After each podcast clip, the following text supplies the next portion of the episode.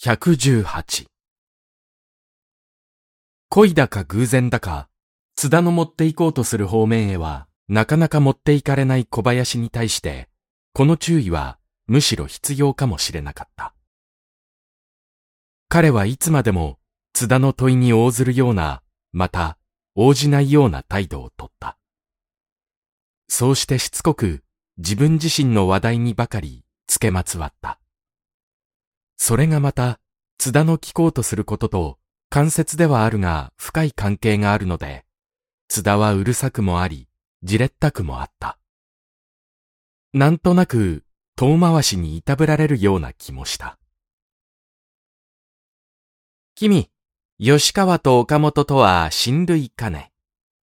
と、小林が言い出した。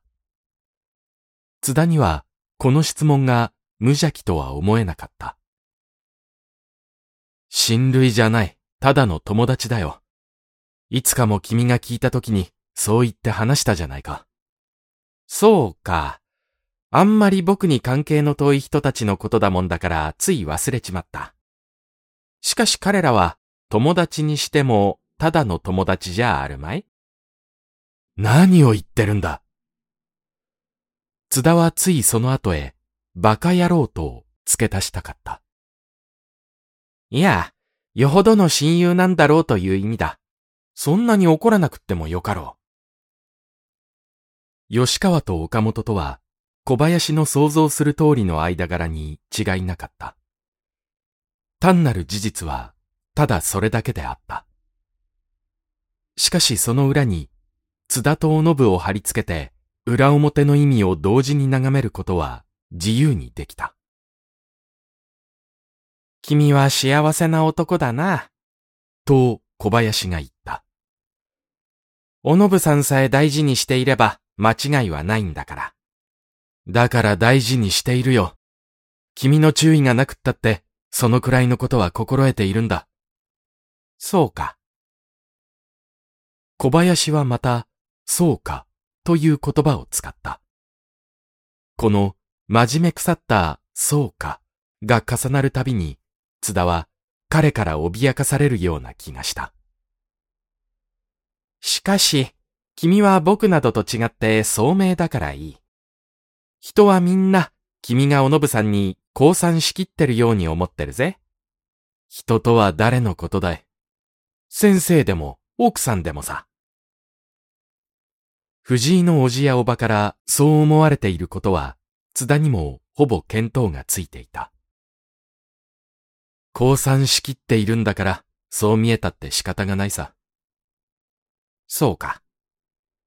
しかし、僕のような正直者にはとても君の真似はできない。君はやっぱり偉い男だ。君が正直で僕が義物なのか。その義物がまた偉くって正直者は馬鹿なのか。君はいつまたそんな哲学を発明したのかい哲学はよほど前から発明しているんだがね。今度、改めてそれを発表しようと言うんだ。朝鮮へ行くについて。津田の頭に妙な暗示がひらめかされた。君、旅費はもうできたのか？旅費はどうでもできるつもりだがね。社の方で出してくれることに決まったのかい？いや、もう先生から借りることにしてしまった。そうか。そりゃいい具合だ。ちっともいい具合じゃない。僕はこれでも先生の世話になるのが気の毒でたまらないんだ。こういう彼は平気で自分の妹のお金さんを藤井に片付けてもらう男であった。いくら僕が恥知らずでも、この上金のことで先生に迷惑をかけては済まないからね。津田は何とも答えなかった。小林は無邪気に相談でもするような調子で言った。君、どこかにゆするところはないかね？まあ、ないね。と言い放った津田は、わざとそっぽを向いた。ないかね？どこかにありそうなもんだがな。ないよ。近頃は不景気だから。君はどうだい?世間はとにかく君だけはいつも景気が良さそうじゃないか。バカ言うな。岡本からもらった小切手も、おひでの置いていった紙包みも、みんなおのぶに渡してしまった後の彼の財布は、空と同じことであった。よしそれが手元にあったにしたところで、彼はこの場合、小林のために金銭上の犠牲を払う気は起こらなかった。第一、ことがそこまで切迫してこない限り、彼は相談に応ずる必要を豪も認めなかった。不思議に小林の方でもそれ以上津田を押さなかった。その代わり、突然妙なところへ話を切り出して彼を驚かした。その朝、藤井へ行った彼は、そこでいつもするように昼飯の地層になって、長い時間を原稿の整理で過ごしているうちに、玄関の格子が開いたので、ひょいと自分で取り次ぎに出た。そうしてそこに、偶然、おひでの姿を見出したのである。小林の話をそこまで聞いたとき、津田は思わず腹の中で、畜生、先回りをしたな、と叫んだ。しかし、ただそれだけでは済まなかった。小林の頭にはまだ津田を驚かせる材料が残っていた。119しかし、彼の驚かし方には、また彼一流の順序があった。彼は一番初めにこんなことを言って津田にからかった。兄弟喧嘩をしたんだって言うじゃないか。先生も奥さんもおひでさんに喋りつけられて弱ってたぜ。君はまた、そばでそれを聞いていたのか。小林は苦笑しながら頭をかいた。何聞こうと思って聞いたわけでもないがね。まあ、天然自然耳へ入ったようなものだ。何しろ、喋る人がおひでさんで、喋らせる人が先生だからな。おひでには、どこか硬い字で、一本上司な趣があった。それに一種の刺激が加わると、平勢の落ち着きが全くなくなって、普段と打って変わった猛烈さをひょっくり出現させるところに、津田とはまるで違った特色があった。おじはまたおじで、何でも構わず、そこの底まで突き止めなければ、承知のできない男であった。単に言葉の上だけでもいいから、前後一貫して、俗に言う、辻褄が合う最後まで行きたいというのが、こういう場合、相手に対する彼の態度であった。筆の先で思想上の問題を始終取り扱いつけている癖が、活字を離れた彼の日常生活にも乗り移ってしまった結果は、そこによく現れた。彼は相手にいくらでも口を聞かせた。その代わりまた、いくらでも質問をかけた。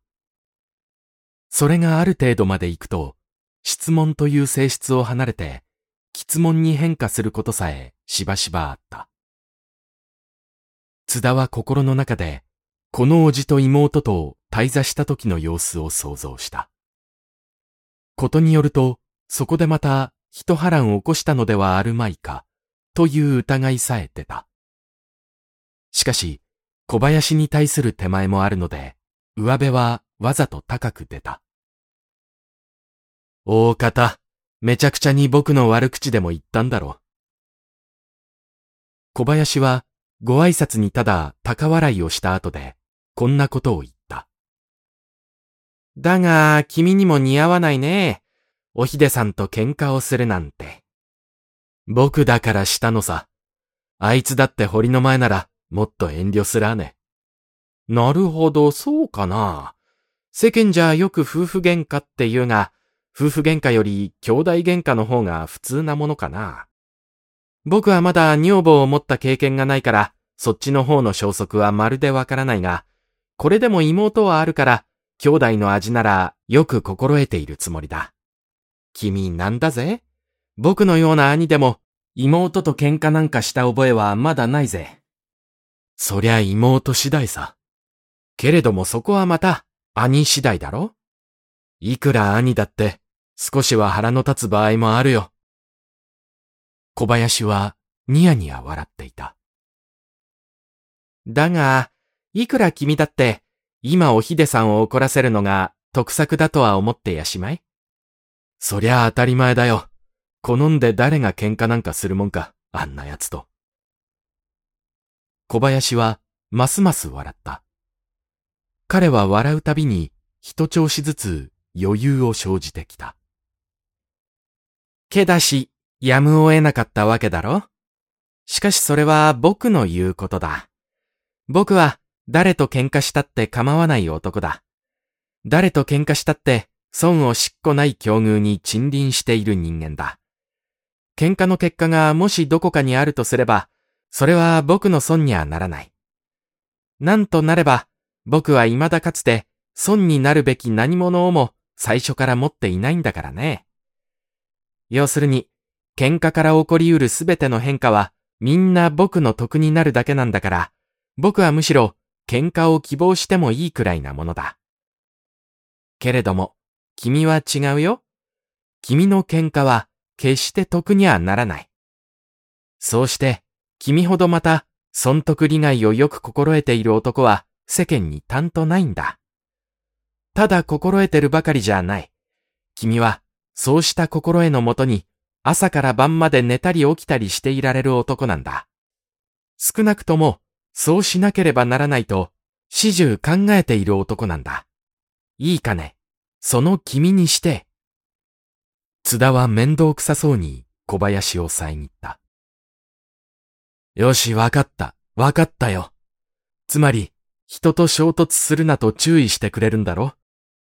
ことに、君と衝突しちゃ僕の損になるだけだから、なるべくことを穏便にしろという忠告なんだろ？君の主意は。小林は、とぼけた顔をして済まし返った。何、僕と？僕はちっとも君と喧嘩をする気はないよ。もう分かったというのに。分かったらそれでいいがね。誤解のないように注意しておくが、僕はさっきからおひでさんのことを問題にしているんだぜ、君。それも分かってるよ。分かってるって、そりゃ京都のことだろ？あっちが不守備になるという意味だろ？もちろんさ。ところが君、それだけじゃないぜ。まだ他にも響いてくるんだぜ。気をつけないと。小林はそこで句を切って、自分の言葉の影響を試験するために津田の顔を眺めた。津田は果たして平気でいることができなかった。